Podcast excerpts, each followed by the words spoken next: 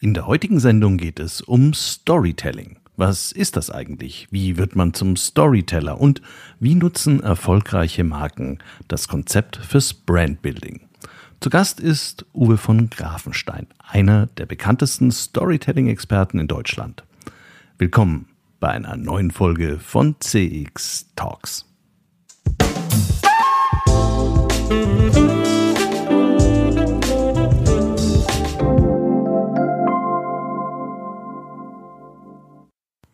Hallo und herzlich willkommen bei CX Talks. Mein Name ist Peter Pirner und ich freue mich sehr, dass du heute wieder dabei bist.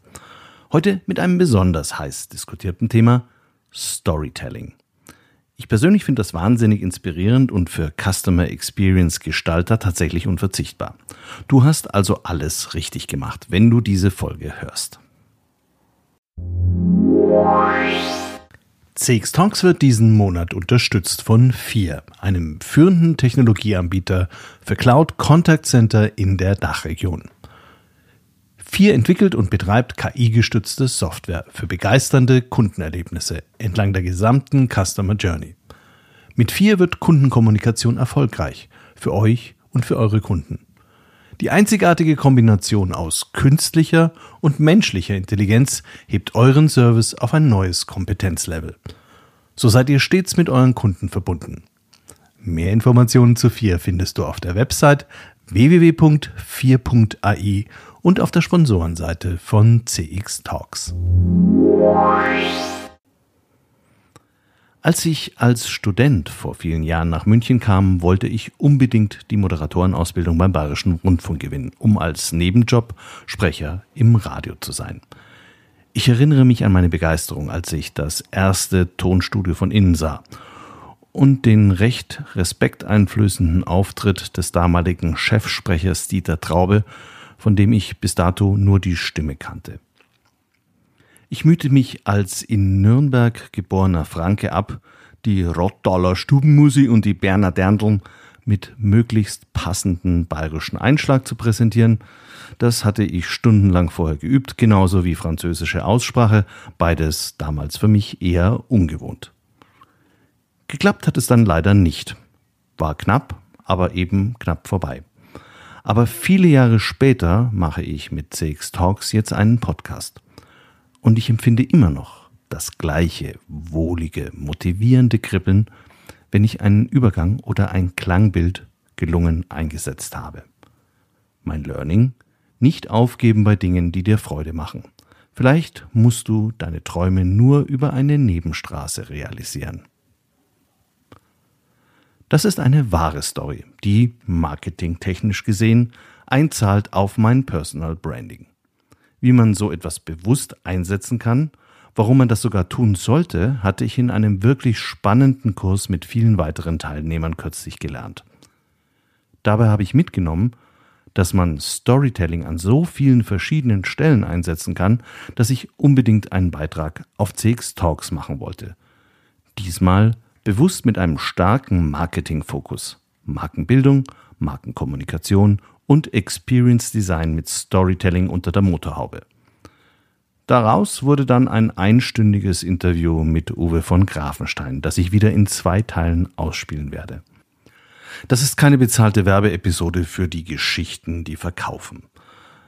Ich habe mir Uwe bewusst ausgesucht, weil er für mich in seinem Training den absolut richtigen Ton fand und selbst zwei Podcasts betreibt. Und nicht zuletzt deshalb, finde ich, sind diese Folgen so besonders gut gelungen.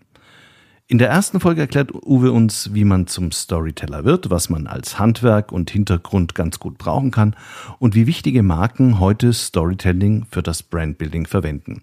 Da wird es auch um Personal Brands versus Unternehmensbrands gehen.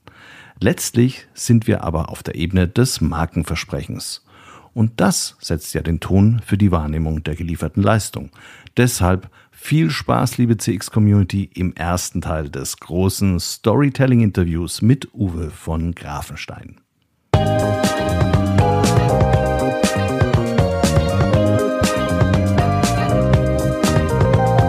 Hallo Uwe, herzlich willkommen bei CX Talks. Ich danke dir für die Einladung. Ich freue mich sehr, hier zu sein und freue mich aufs Gespräch mit dir.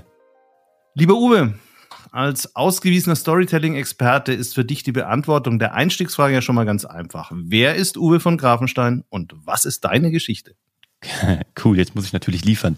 Also ich bin Uwe, bin 41, ich bin Papa und ähm, Ehemann in München, Unternehmer tatsächlich, war mit 16 das erste Mal selbstständig, damals als Zauberkünstler, habe dann folgerichtig danach meinem Zivildienst äh, meine erste Firma gegründet mit 21, die erste öffentliche Zauber- und Schauspielschule in Köln, die fünf Jahre lang ausgebucht war durch gutes Storytelling, weil zu dem Zeitpunkt kam gerade Harry Potter raus und im Halbjahreswechsel kam Film, Buch, Film, Buch und das Ding war fünf Jahre lang ausgebucht. Ich wollte aber immer zum Film.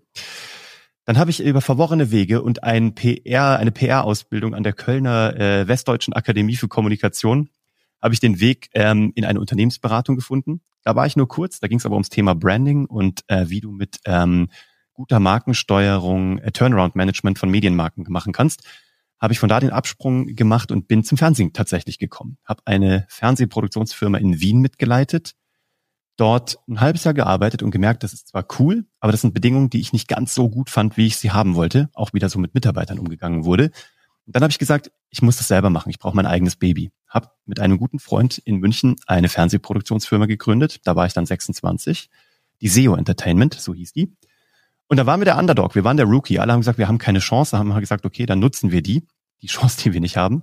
Und ähm, haben über zehn Jahre lang eine dann ganz gut funktionierende Fernsehproduktionsfirma aufgebaut, so Top 5 unter den unabhängigen Produzenten, haben Joko und Klaas zu ProSieben geholt, durften die größte Gameshow der Welt mit Sylvester Stallone für Netflix mitproduzieren und haben dann 2017 den Deutschen Fernsehpreis und den Grimme-Preis mit dem Team gewonnen.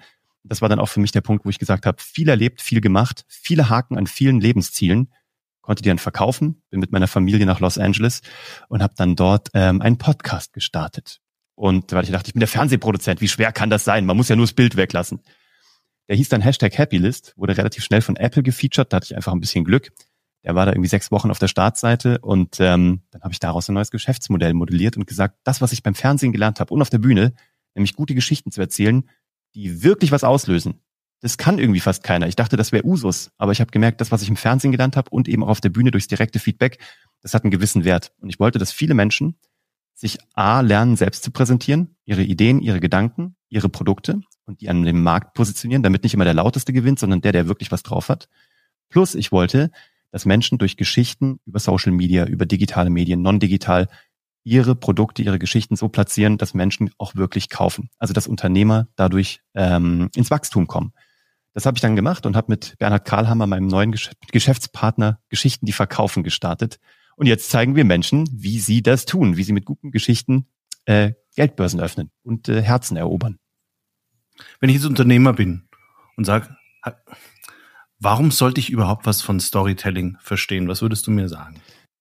Ja, sauber. Es ist eine saugute Frage. Deswegen äh, würde ich dir auf jeden Fall sagen, schau, da draußen hat jeder eine unglaublich gute Ritterrüstung etabliert über die letzten Jahre. Einfach weil so viele Botschaften auf uns einprasseln. Und alle rennen mit runtergeklapptem Visier durch die Gegend und denken sich, oh Gott, oh Gott, bloß keine Werbebotschaft. Wir haben also einen guten Filter. Und ähm, eine Geschichte macht Folgendes. Eine Geschichte umgeht deine Filter, weil wir darauf geeicht sind, schon seit wir alle in der Höhle saßen, vor 10.000 Jahren und äh, rund ums Feuer standen und uns Geschichten erzählt haben. Unser Gehirn ist darauf konditioniert, Informationen besser durch Geschichten zu verknüpfen. Also einen sogenannten Train of Thoughts da durchzukriegen. Und das umgeht dein Gehirn weil das geht durch den Bauch, durchs Herz, kommt dann in deinen Kopf und nachträglich brauchst du deinen Kopf, um dir deine Entscheidung nachträglich zu rationalisieren. Aber du kommst halt mit fast nichts anderem, also ich wüsste jetzt auch gar nicht was, du kommst eigentlich mit gar nichts anderem durch diese Rüstung durch. Und wenn du das Gefühl hast, dass du ähm, noch ein bisschen mehr Platz in deinem Geldbeutel hast als Unternehmer und das Gefühl hast, da geht noch was, oder ich habe Zielgruppen vielleicht noch nicht 100 Prozent erschlossen, oder ich möchte meinem neuen Produkt den wirklichen Markteintritt bieten, den es eigentlich auch verdient hat, dann wirst du mit einer guten Geschichte arbeiten. Und das solltest du tun. Ich meine, ich frage mal in die Runde, wenn ich auf der Bühne stehe oder bei Weiterbildung, sage ich immer, wer von euch hat schon mal einen TV-Spot von Tesla gesehen? Und nicht eine Hand geht hoch. Weil Tesla keine Werbespots schaltet. Die machen gutes Storytelling. Das hat Herr Musk ganz gut er erkannt. Wahrscheinlich auch nicht alleine. Da werden noch drei, vier schlaue Leute dahinter hocken. Aber das ist eine reine Story-Brand. Das gleiche kannst du über Red Bull sagen. Können wir nachher auch gerne noch tiefer drauf eingehen. Red Bull ist ein reiner Story-Brand. Niemand kauft Pl äh, Zuckerplörre. Also du kaufst halt eine Geschichte, du kaufst eine Emotionalisierung.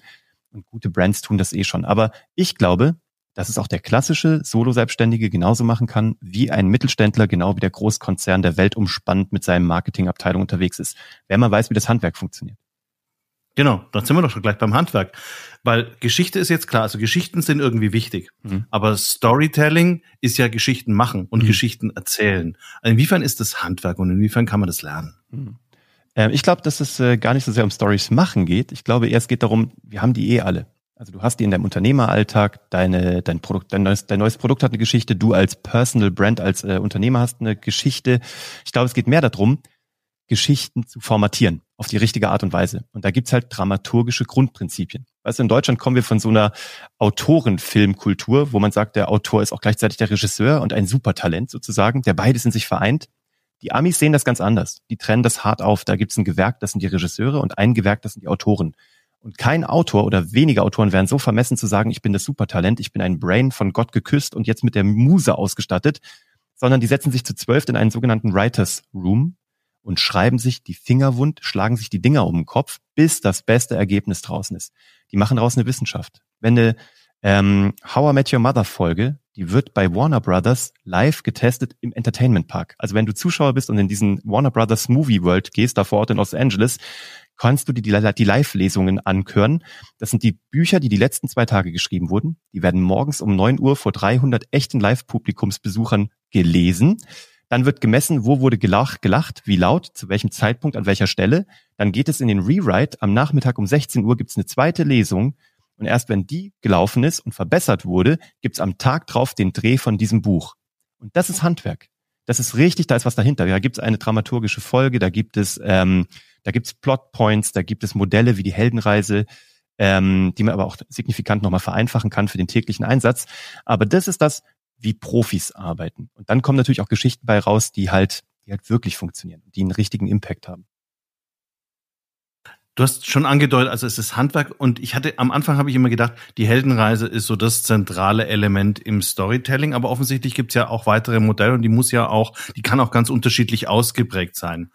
Äh, vielleicht kannst du kurz was erklären, was was was Heldenreise ist mhm. und wie wie man sich es dann vielleicht auch einfacher machen kann. Mhm. Du, also Heldenreise ist ja nichts anderes als erstmal ein Grundmodell. Da gab es halt diesen ähm, Joseph Campbell, ein, ein Mythenforscher, der das sehr wissenschaftlich gemacht hat. Der hat halt diese Urmythen aus der ganzen Welt gesammelt, von Völkern, die noch nie miteinander Kontakt hatten, Urvölker, westeuropäische Völker, hast du nicht gesehen, hat sich die Urmythen erzählen lassen, auch aus den biblischen Geschichten, Geschichten, hat das übereinander gelegt und hat gesehen, oh, guck mal, da sind ja 18 Stufen wie sich Menschen, wenn sie Geschichten erzählen auf der Welt, immer gleich erzählen, obwohl die nie miteinander Kontakt hatten und die einen sind asiatisch, die anderen sind westeuropäisch, die anderen sind afrikanisch. Das ist doch abgefahren. Es scheint doch irgendwas zu geben in uns. Irgendwie ist unser Brain so verdrahtet, dass wir so Geschichten erzählen wollen oder tun oder sie am liebsten so hören. Das hat er damals den Monomythos genannt. Das hat er nur gefunden. Der hat das nicht, nicht erfunden, nur einfach rausdestilliert. Dann kam ähm, Christopher Vogler, ein amerikanischer Story Coach aus Kalifornien, der das vereinfacht hat auf zwölf Stufen. Der hat das dann die Heldenreise genannt, The Hero's Journey.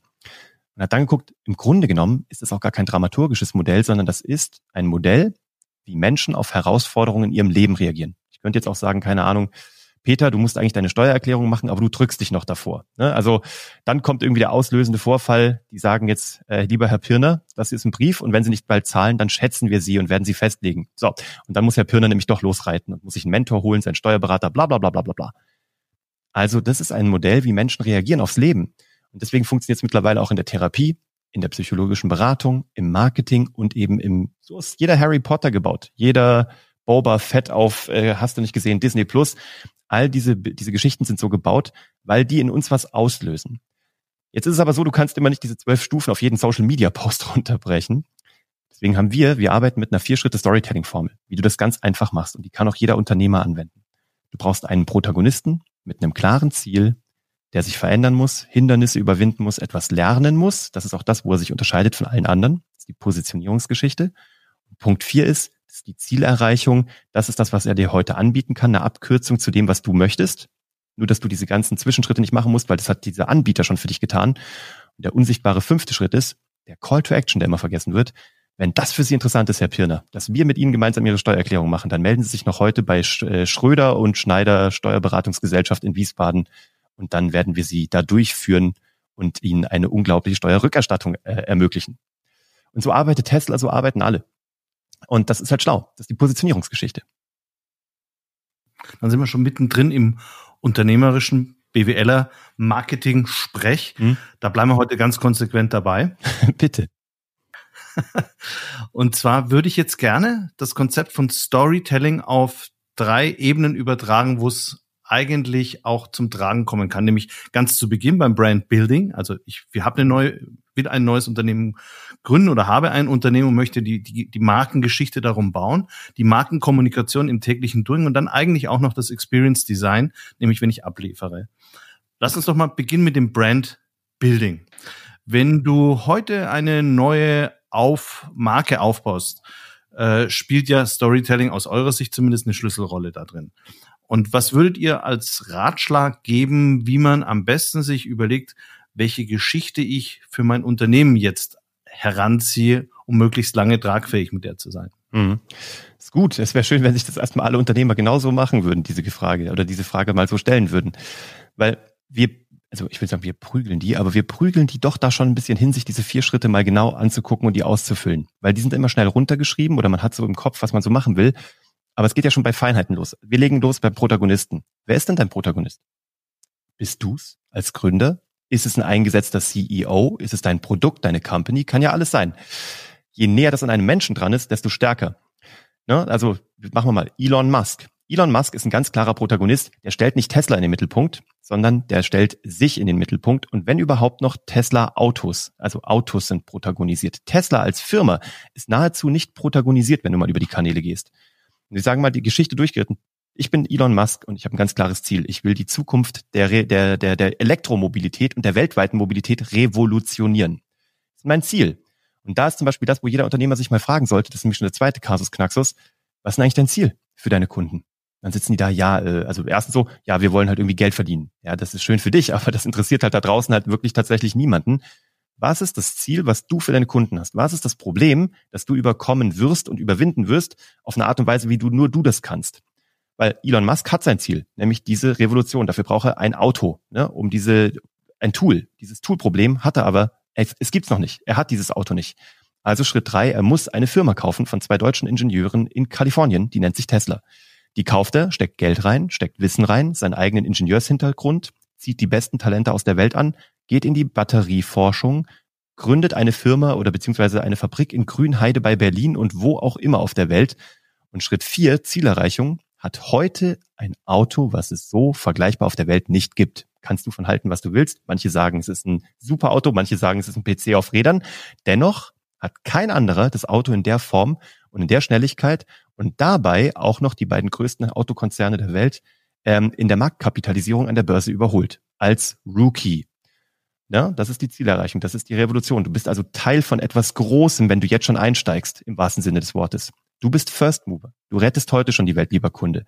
Und wenn das für dich interessant ist, fünfter Schritt, dann äh, mach doch heute einen Probefahrttermin in einem Tesla-Autohaus deiner Wahl aus und guck mal, ob du Teil dieser großartigen Revolution werden möchtest. Also, und das ist diese Geschichte durchgezogen. Die haben überlegt, wen setzen wir mit als Gesicht ein? Elon. Das kannst du für dich, wenn du da gerade zuhörst, genau das Gleiche. Was ist euer Ziel? Wir wollen die Welt besser machen durch Elektroautos beziehungsweise durch Umweltschutz und individualisierte Mobilität, bla bla, was auch immer dein Ziel ist. Dann kommt die Art und Weise, wie ihr es erreicht habt. Und da sagen uns die Leute immer, ja, äh, das ist doch alles, wissen wir auch nicht. Und sagen wir immer, ja gut, habt ihr denn irgendwie, wer entwickelt das bei euch? Und dann sagen die, wir haben einen Entwickler, den haben wir weggeschlossen. Den darf keiner sehen. Der Typ hat irgendwie da was entwickelt, einen Elektromotor. Das ist unfassbar. Nur, nur wir haben den, der hat Abwerbe, äh, Abwerbeangebote bekommen, bla, bla, bla, aber der will bei uns arbeiten. Frage ich immer, warum? Ja, weil wir Familienunternehmen sind. Ich so, ach, Familienunternehmen seid ihr auch. Ist ja interessant. Und dann kommen diese ganzen Sachen, die dein Fingerabdruck werden, die keiner kopieren kann. Zum Beispiel Familienunternehmen in dritter Generation. Ähm, ein Talentpool oder du hast Inhouse-Talente, die niemand abwerben kann dann ihr habt ein Patent, was euch niemand sozusagen oder erst in 20 Jahren abluchsen könnte. Dann habt ihr was gefunden, keine Ahnung, ihr wart in Ghana unterwegs und habt dort einen Biokraftstoff entwickelt, der aus Froschgift, bla bla bla. Also da kommen immer Geschichten, wenn du mal nachfragst, wo die Leute immer sagen, ja, aber das ist doch, das, das ist ja normal, das wissen wir ja alles. Dann sage ich mal, ja, ihr schon. Aber das Problem ist, der Kunde kauft ja nur dein Schaufenster. Der kann nicht da hinten bei dir in die Produktionsprozesse und in dein Lager reingucken, auch nicht in deinen Kopf und auch nicht in deine Teamtrainingsprozesse. Erzähl das den Leuten. Wenn du alles, was du sowieso schon tust, endlich mal ins Schaufenster stellen würdest, hast du schon eine sehr signifikant gut funktionierende Geschichte, weil die Leute da draußen wissen es nicht. Nur du bist dauernd in deinem eigenen Gedankenrad und deswegen ist es für dich schon lange nicht mehr interessant. Stell die Sachen also raus. Und dann musst du mit dem vierten Schritt einfach bei deiner Geschichte überlegen, was ist das, was der Kunde sich wirklich wünscht? Also, was ist das, was er wirklich will? Der will nicht dein Produkt, der will das, was dein Produkt ja auslöst. Wir sagen immer dieses schöne Beispiel mit dem, mit dem Bohrer. Kommt der Bohrer, kommt ein Kunde sozusagen in den Laden und sagt, ich will einen 6 Millimeter Bohrer. Dann sagt der Anfängermarketer und Verkäufer, ja, bitte, hier ist er. Wenn der, der Advanced Marketer das hört, sagt er aber, oh, der 6 Millimeter Bohrer, ich glaube, was Sie brauchen, ist in Wirklichkeit ein 6 Millimeter Loch in der Wand. Ist das richtig? Sagt er, ja, genau. Da haben wir einen, der ist digital verhärtet, mit Silber beschichtet aus der Weltraumforschung. Wenn Sie den da in die Wand reinbohren, dann gibt's nicht mal eine Staubentwicklung. Sie brauchen nicht mal diesen Staubsauger drunter halten. Das Ding funktioniert ohne Krümel. Sagt der Kunde, boah. Und der richtig, richtig großartige Marketer und Vertriebler sagt, oh, Lassen Sie mich raten, es geht bei Ihnen nicht um den 6 mm Bohrer. Sie brauchen eigentlich ein 6 mm äh, Loch in der Wand. Und lassen Sie mich raten, Sie kaufen wahrscheinlich noch eine 6 mm Schraube, richtig? Ja, und den Dübel brauchen Sie auch, weil eigentlich geht es Ihnen um das Familienporträt, richtig? Und sagt der Kunde, ja, das Familienporträt von der Hochzeit meines Sohnes von vor zwei Monaten, dass die Familie nach Covid das endlich das erste Mal wieder zusammengekommen. Da haben wir ein Familienfoto gemacht und immer wenn ich daran vorbeigehe, kriege ich eine Gänsehaut und das will ich an der Wand haben. Und das ist das, lieber Zuhörer an der Stelle, was du eigentlich verkaufst. Du musst dir also überlegen, wenn du deine Geschichte finden willst, was ist dein Familienporträt an der Wand, was der Kunde eigentlich will? Wir haben jetzt den Elon Musk als eine Personal Brand schon gesehen. Da kommen wir gleich nochmal drauf zurück, weil ich finde, da sind auch Risiken dabei. Mhm. Und äh, mich würde jetzt interessieren, hast du vielleicht noch ein Beispiel für eine Marke, wo du sagst, die haben das jetzt absolut nicht personalisiert gemacht, aber als Marke ist so toll. Die haben eine ganz großartige Markengeschichte geschrieben. Ja, das, da kommt man leider am Ende des Tages immer wieder auf Red Bull zurück. Die haben zwar, natürlich gibt's äh, Herrn Matteschitz, der ist präsent, durfte ihn auch häufig schon treffen und mich auch schon ordentlich von Herrn Matteschitz zusammenfalten lassen, weil ich viel für den produziert habe als Fernsehproduzent, habe ich viele Shows für den gemacht. Krasser Mensch, beeindruckender Mensch, aber der hat's ja schlau gemacht. Der hat ja die Marke protagonisiert und hat darunter die Marke auf unfassbar viele Schultern verteilt und Köpfe über seine Athleten äh, egal ob das ein Baumgartner ist, Susi Mai, wer auch immer. Also Menschen, die halt im Sportbereich, egal wo in der Welt irgendwas reißen. Und die hat er gut verteilt. Und damit hat er seiner Marke gefühlt 2000, 3000 Köpfe gegeben, so dass du wie bei einer Hydra, du kannst einen Kopf abschlagen und es wachsen zwei neue nach. Diese Marke ist nicht mehr aufzuhalten. Das ist sehr raffiniert. Und parallel dazu hat er aber auch die Dose protagonisiert, auch in den Spots, ne, weil die auch selber Flügel hat und Flügel verleiht im wahrsten Sinne des Wortes. Und der hat es tatsächlich geschafft, dass du halt nicht mehr Zuckerplörre trinkst, sondern dass du ähm, ja, also man, ich würde mal sagen, der erste, wenn, wenn, wenn du sagst, der Bohrer wäre es eine Dose trinken. Wenn du sagst, was ist das Loch in der Wand, dann würde ich sagen, es ist der Taurin- und Kaffeeschock, der dich ein bisschen länger im Club irgendwie gewischt mit einem Wodka Bull länger tanzen lässt. Und was du ja eigentlich kaufst, ist ein Statussymbol, dass du halt nicht die Billigplörre von der Tanke kaufst, sondern das Original äh, die Originaldose sozusagen. Im Club zeigst du damit, okay, du bist der Typ, der sich was leisten kann, der sich die 3,50 oder 2,80, keine Ahnung, ne, für das Ding leisten kann, obwohl es für 30 Cent einen günstigeren gäbe. Und du bist Teil auch da, wie bei Idon, du bist Teil einer Community von High-Performern, ganz speziellen Menschen, die leistungsorientiert sind. Die meisten von denen sehen gut aus, sind gut bezahlt und machen Dinge, Erlebnisse. Manche sterben dabei tatsächlich. Also manche sind solche Extremsportler, die sterben dabei, aber du wirst halt in die Annalen der, der Geschichte eingehen durch deinen Red Bull. Und das ist das, was du ja eigentlich kaufst. Und die haben das auf Company-Seite mit dem Company-Brand brillant gemacht. Mir persönlich gefällt unter dem Aspekt der Risikoabsicherung eher sowas, wenn ich es aufs Unternehmen beziehe, weil bei Elon Musk, das ist mir nämlich gekommen, als du es erzählt hast, Elon Musk, dass diese Geschichte, die gilt für mich bis vor von vielleicht pff, zwei Jahren, seit der Aktion, dass ich jetzt Twitter übernehmen möchte, kriegt auch diese Person plötzlich Risse für mich. Und je größer Tesla wird, umso mehr müssen die Menschen, die für so ein Unternehmen wie Tesla arbeiten, sich ihren eigenen Mythos generieren. Und der kann jetzt nicht nur darauf beruhen, äh, ich folge Elon Musk, der übrigens jetzt gerade Twitter kauft, dem eigentlich gerade Tesla total egal ist. Ähm, siehst du das auch so oder glaubst du, die bevorzugte, es, es kommt wirklich immer auf den Einzelfall an. Man kann nicht sagen, die Personal Brand ist grundsätzlich immer besser oder die Unternehmensbrand ist langfristig für ein Unternehmen der bessere Ansatzpunkt, um eine Geschichte zu entwickeln oder eine Geschichte zu haben? Mm, super gute Frage, ja. Also A war Elon Musk ja schon tausendmal tot gesagt und ist immer wieder stärker zurückgekommen als vorher. Ne? Also der ist ja so der Phönix aus der Asche. Ja, das gilt für Johnny Depp und Keith Richards auch. Absolut. Also von daher, es kann stark sein, aber es ist nicht der Allheilweg. Es funktioniert nicht immer. Generell, das Einzige, was man generell sagen kann, ist, Menschen haben halt mehr Lust, mit einem Gesicht zu kommunizieren, als mit einem Firmenaccount. Kannst du ja auf LinkedIn angucken, Firmenaccounts, was kriegen die an, an, an Traction? Nicht viel. Personal Accounts sehr. Die schlaue Firma, die langfristig in die nächsten 30 bis 300 Jahre denkt, würde ich jetzt mal sagen als Empfehlung, denkt daran nach, einen Firmenaccount zu etablieren, eine Firmengeschichte zu erzählen und dann wechselnde Protagonisten zu etablieren. Das war bei Apple war Steve Jobs, dann ist es jetzt irgendwie der Nachfolger geworden. Bei Steve äh, hier bei Microsoft war es äh, Mr. Gates, dann war es Mr. Ballmer. Jetzt ist es äh, ne, wie heißt er der äh, der der weiß nicht wie er heißt, aber weiß schon der neue Geschäftsführer. Die bauen halt neue Geschäftsführer ein. Ähm, Wer es sehr schlau macht ist und das finde ich, wenn du zum Beispiel Audi dir anguckst. Audi auf LinkedIn, die haben das festgelegt für Kanäle sozusagen. Bei Audi findest du Audi als Firmenaccount. Das ist eine Abspielstation für Pressemitteilungen, neue Produkte, hast du nicht gesehen. Aber wenn du an Audi denkst eigentlich, auf LinkedIn denkst du an Frau Dr. Hildegard Wortmann. Das ist die äh, Vorstand, also die sitzt im Vorstand für jetzt mittlerweile, ich glaube, Marketing weltweit. Die kommt von, äh, von BMW und Mini, seit zwei, drei Jahren jetzt bei Audi. Und die ist das Gesicht für Audi auf einer Plattform wie LinkedIn. Die wird dort, glaube ich, produziert. Ich glaube, sie macht nicht alles selbst, aber sie antwortet immer selbst. Und das ist sehr cool. Da kommst du sehr nah. Die lässt dich sehr nah an diese Marke ran und die macht dir ein Einfalltor, wo du das Gefühl hast, ich kann an diese Marke ran, näher als jetzt die Glasscheibe von einem Autohaus oder einem Prospekt. Die machen das sehr schlau. Mein Lieblingsbeispiel ist aber SAP. Da ähm, ist halt ähm, auf LinkedIn SAP, ja, das gibt's, das ist ein Firmenaccount, aber du denkst nicht an SAP, du denkst sofort an Kava Yunosi. Und Kava Yonosi ist der HR-Chef, ich glaube mittlerweile weltweit. Bis letztes Jahr war er noch für die 25.000 Deutschen zuständig, jetzt weltweit. Der war auch in unserem Podcast bei Geschichten, die verkaufen, haben wir den eingeladen im Dezember und er ist gekommen und hat uns erzählt, wie er Storytelling knallhart bei HR einsetzt und dass das mittlerweile der performanteste Kanal ist für das Ding. Und das Lustige ist, als er gestartet hat vor zwei Jahren, haben alle Leute im Vorstand gesagt, ja, Kava, wie süß, du machst jetzt LinkedIn, na dann, dann mal los, tob dich aus, Kleiner. Ne?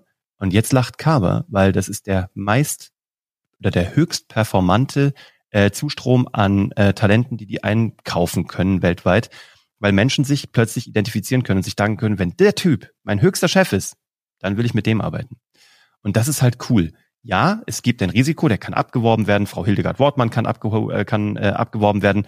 Aber die Frage ist ja auch immer, manchmal sind Dinge einfach gut für jetzt it's just good for the now. Und dann muss man die Welle auch reiten. Wenn du so ein Talent hast, wenn du die, wenn du jemanden hast, der eine eigene Erzähllust hast, äh, hat, der das machen möchte, dann lass die von der Leine und mach das. Haben wir auch mit einem deutschen Mittelständler gemacht. Da gibt's 1600 Mitarbeiter auf vier Kontinenten. Deutscher großer Mittelständler, ich würde mal behaupten, der dritte auf, im Weltmarkt die Nummer drei und die haben wir ein Jahr lang begleitet. Und die waren vor, bis vor zwei Jahren waren die noch so, dass die gesagt haben, LinkedIn ist böse, bloß nicht machen, die Leute sollen arbeiten und kein Marketing machen. Und dann kam Covid und plötzlich war alles weg, wo die ähm, vermarktet haben, nämlich Messen und Kongresse. Dann hat der Chef gesagt, wir müssen alle auf LinkedIn sein und zwar vorgestern. Und alle waren so vollkommen verwirrt, so wie, Moment mal, wir durften doch die letzten zehn Jahre nicht. dann haben wir dort eine LinkedIn Taskforce rausdestilliert. Zwölf Leute, haben die fit gemacht und haben ein einjähriges Turnaround-Management im Marketing gemacht, um den Leuten diesen Gedanken einzupflanzen. Geht mit Content raus, verteilt es auf mehrere Köpfe, inklusive des, äh, des, des, ähm, des Geschäftsführers.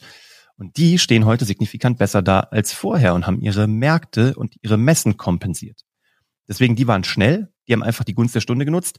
Ob nächstes Jahr einer von den zwölf dann woanders arbeitet, Mag sein, lässt sich aber auch, auch leider nicht festlegen. Du kannst ihn ja nicht an eine Kette legen. Du musst das Risiko auch ein bisschen eingehen und du musst, also ich, seit ich Unternehmer bin, und das ist jetzt schon ein paar Jahre, dass ich das bin, die einzige Konstante ist Veränderung. Und wer das nicht akzeptiert, wird wahrscheinlich sowieso Probleme haben in einem unternehmerischen Kontext. Ein wunderbares Schlusswort für den ersten Teil. Ganz, ganz herzlichen Dank, lieber Uwe. Und ich freue mich schon auf den Teil zwei, wenn wir dann über die Markenkommunikation und das Experience Design reden werden. Cool.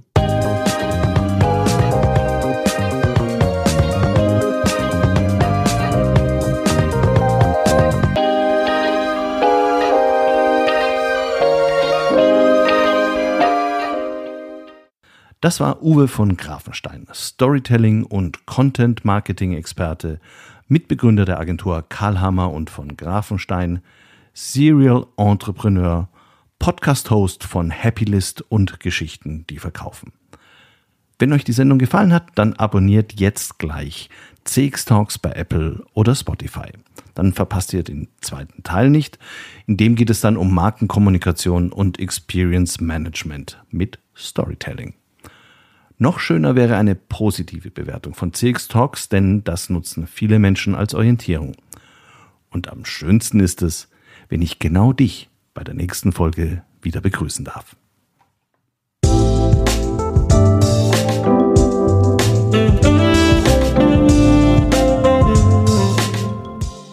Das war CX Talks, der erfolgreichste deutschsprachige Podcast für Customer Experience Management.